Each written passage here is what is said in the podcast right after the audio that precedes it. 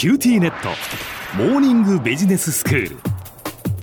今日の講師はグロービス経営大学院の教員そして希望社会投資ファンドのディレクター山中玲二先生です。よろしくお願いいたします。よろしくお願いいたします。山中先生今日はあの初登場でございますのでまず簡単に自己紹介をお願いしたいんですがよろしくお願いいたします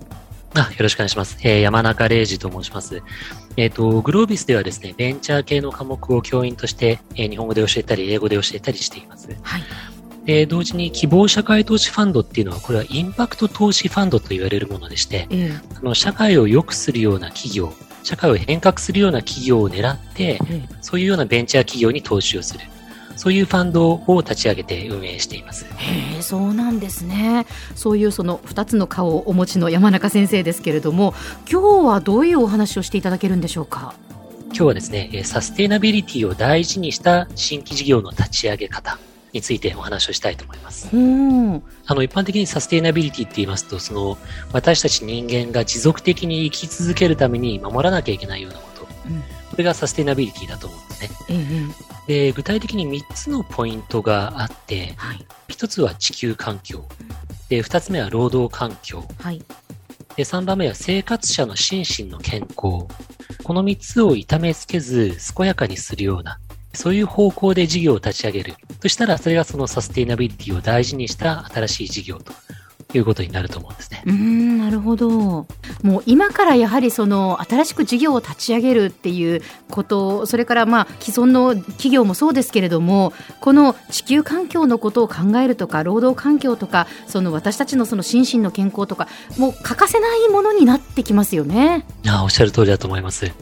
あの、いろんな意味で欠かせないと思うんですけども、うん、一つあの、消費者にとっても、やっぱりそういうものを、そういうビジネスから生まれた商品を買いたいっていうニーズが高まってきていると思うんですね。ええ、これはあの、このモーニングビジネススクールで以前、九州大学の平野先生が、エシカルコンシューマーについて、あの、語っていらっしゃいましたよね。ええ、もうあそこでもおっしゃっていた通りで、あの、最近の統計資料を見ても、例えば博報堂の調査を見ると、環境、社会に配慮した商品を買いたいという人が、20代から60代全体の消費者のうち7割から8割に上っているというデータもありまして、うん、ますます今後、そういうサステナビリティ要素を含めた商品が買われるような、うん、そういう時代になってくるかなというふうに思います。そうですよね。実際その私もその何か商品を買おうとしたときに、その企業がどういう取り組みをしているのかっていうのは関心があるところですもんね。関心ありますよね。えーあの、企業の商品がですね、逆にサスティナビリティを傷つけるような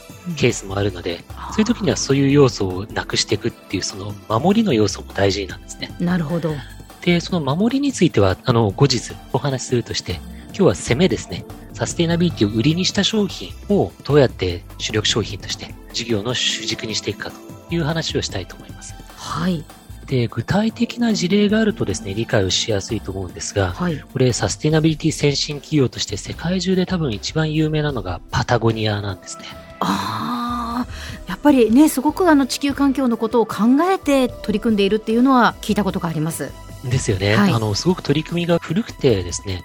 えっと、1990年代から様々な取り組みをしています。うん、えー、古くは91年にパタゴニアは、えー、自分たちが使用している繊維、当然アパレルメーカーなんでいろんな繊維を使うんですが、環境負荷がどのくらいあるものかという調査を行ってですね、うん、でその時に出した結論が、化学肥料をたくさん使いながら綿の生産をするっていうのは非常に地球への負荷が高いということが分かって、で、パタゴニアはもうすべてオーガニックコットンに切り替えるということを決めたんですね。で、さらに93年にはですね、えー、ペットボトルをリサイクルしてフリースを作り始めた。これひょっとしたらこのフリースをお持ちの皆さんもいらっしゃるかもしれませんが。そして、えー、最近はですね、今パタゴニアは2025年までにカーボンニュートラルを達成するということを宣言しています。はい。で、あの、パタゴニアのミッションは、私たちはふるさとである地球を救うためにビジネスを営むという、そういうミッションを掲げていてですね。素晴らしい理念ですね。そう、その企業理念に惹かれてパタゴニアの製品を買うという消費者がすごく増えてきています。の間もですね、あの脱線なんですけど、ええ日本でサステナビリティ先進企業っていうと、ユーグレナっていう企業があるんですけど、はいはい。ユーグレナの副社長の方と話をしていたら、彼はですねええ、もうパンツ以外全部上から下まで全部パタゴニアでえ固めてます。そういうふうに言ってましですか。まあ、はいやはりその意識をきちんとこう持っていらっしゃる方は、そういう意識のある企業の製品をやはり買いたくなるっていうことですね。なんですよね。うん共鳴しながらものを使ってるんだと思います。えええでそういう消費者がどんどん増えているためだと思うんですが、売上成長も非常に良くて、2017年のデータで売上成長率が25%。えええあの、未公開企業なんで正確なデータは開示されていないんですが、あとはオンラインでもどんどんアパレルを売っていて、そっちの売り上げは年率13%で成長しているというようなデータもあります。で、今さらにですね、アパレルを超えて、今パタゴニアは新規事業として、その環境再生型の有機農業というものを新規事業にしようとしているんですね。うんうん化学薬品をたくさん使うような農業ではなくて、その土壌を再生していくような、そういうサステイナブルな農業をやって、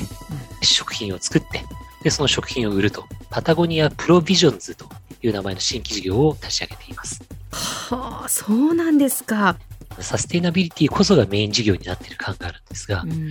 小浜さん、この攻めのサステイナビリティ事業を立ち上げる上での難しいところっていうのは、どのあたりにあると思われますか？ええこれだけその地球にとって社会にとっていいことを掲げてやっているのに難しいところがあるんですか？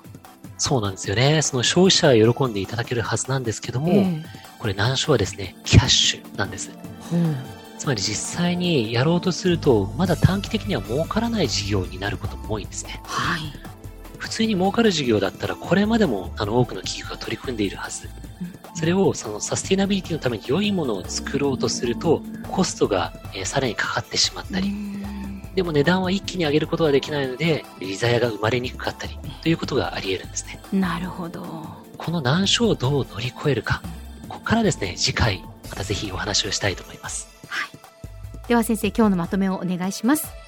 はい。えー今日はサステナビリティのテーマについてお話をしまして、えー具体的には地球環境、労働環境、生活者の心身の健康、この3つのポイントにおいて、サステナビリティを大事にした事業、攻めのサステナビリティ事業というものを立ち上げて、皆さんの事業をもっともっとさらに伸ばしていただくというチャンスがあるっていう話をしました。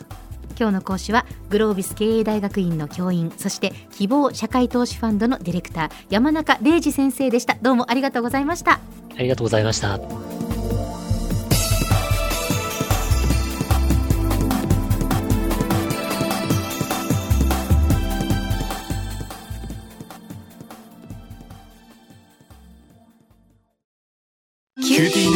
光、塾オンライン学習になってどいいよ塾までの移動時間もないしうでもパパ、送り迎えなくなったって寂しがってたわよ。それにビビックで授業の映像もスムーズだしでもパパ寂しいって。じゃあ学校の送り迎えしてもらおうそれ甘えすぎ。オンライン学習を快適に光はビビック